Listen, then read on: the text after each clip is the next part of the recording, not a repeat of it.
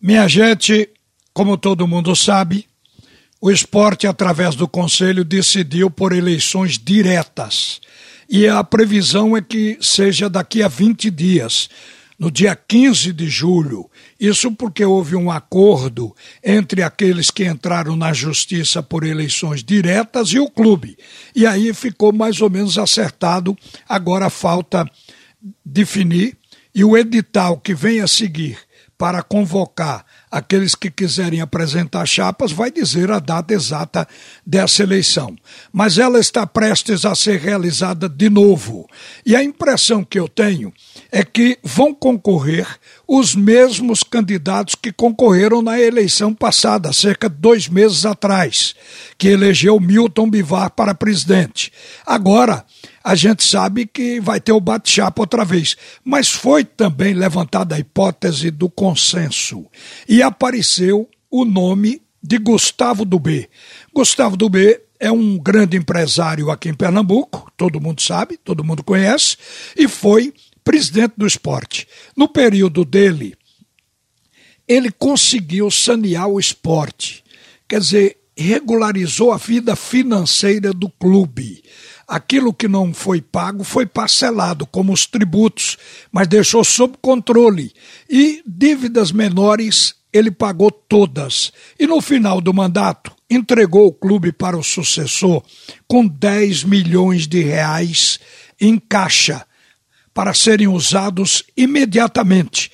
Então o Dubê não só tem uma experiência, como experiência de sucesso como presidente do esporte. Então é um grande nome, sem dúvida. Eu acho que as lideranças do esporte apoiariam o Dubê. A questão é o Dubê, porque ele disse aqui, na época daquela eleição, onde o Bivar foi eleito, de que estava apoiando a chapa do Nelo.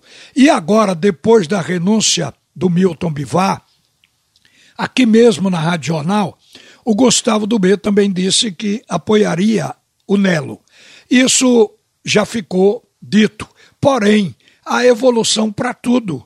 O nome dele é um grande nome, pode-se trabalhar por esse consenso. Eu creio que até o próprio Nelo vai participar disso, se o nome de Dubê for colocado.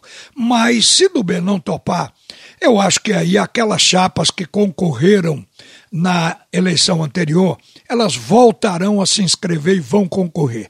A possibilidade maior fica para o Nelo, porque o Nelo perdeu a eleição para Milton Bivar mas esteve à frente dos demais competidores. Ele perdeu por 38 votos. Então se supõe que ele seja o candidato para bate-chapa mais forte. Mas o esporte caminha para a possibilidade do consenso. Outro assunto, gente. O Náutico joga hoje à tarde. O jogo é quatro da tarde. E vai enfrentar o vice-lanterna do campeonato da Série B, que é o Londrina do Paraná. O Londrina até agora não conseguiu efetivamente ganhar um jogo. Começou empatando em 0 a 0 com o Brasil. Na segunda rodada perdeu para o Brusque por 1 a 0, depois empatou com o Curitiba em 1 a 1 empatou de novo com o Botafogo em 2 a 2 e o último jogo perdeu para o CSA por 1 a 0. É uma equipe que hoje está na 19 colocação, com apenas três pontos, sem nenhuma vitória. Soma três empates e duas derrotas, com um saldo negativo de menos dois gols. Quer dizer, contrastando com o Náutico, que é o primeiro colocado, com 15 pontos, cinco vitórias, nenhum empate, nenhuma derrota, está com saldo de oito gols. Então o Náutico tem uma probabilidade, embora seja o jogo no campo do Londrina, de ser chamado de favorito para essa partida. É bem verdade que o Náutico vai ter que fazer mudanças, mas que se espera que não abalam que não abalem a maneira com que o Náutico vem jogando. O Náutico vai ter que colocar o Iago no lugar do Wagner, porque ele recebeu o terceiro cartão amarelo, é uma substituição obrigatória.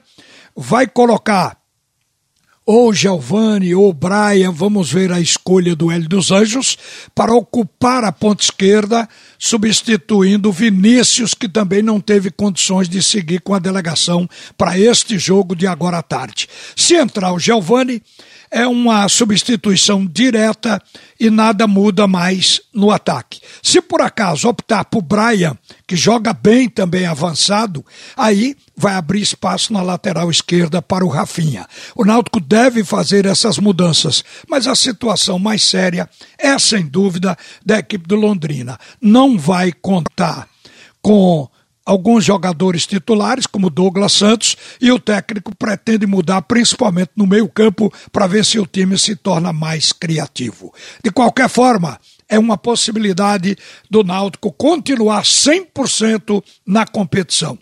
A seguir, Roberto Queiroz com o primeiro tempo do assunto é futebol.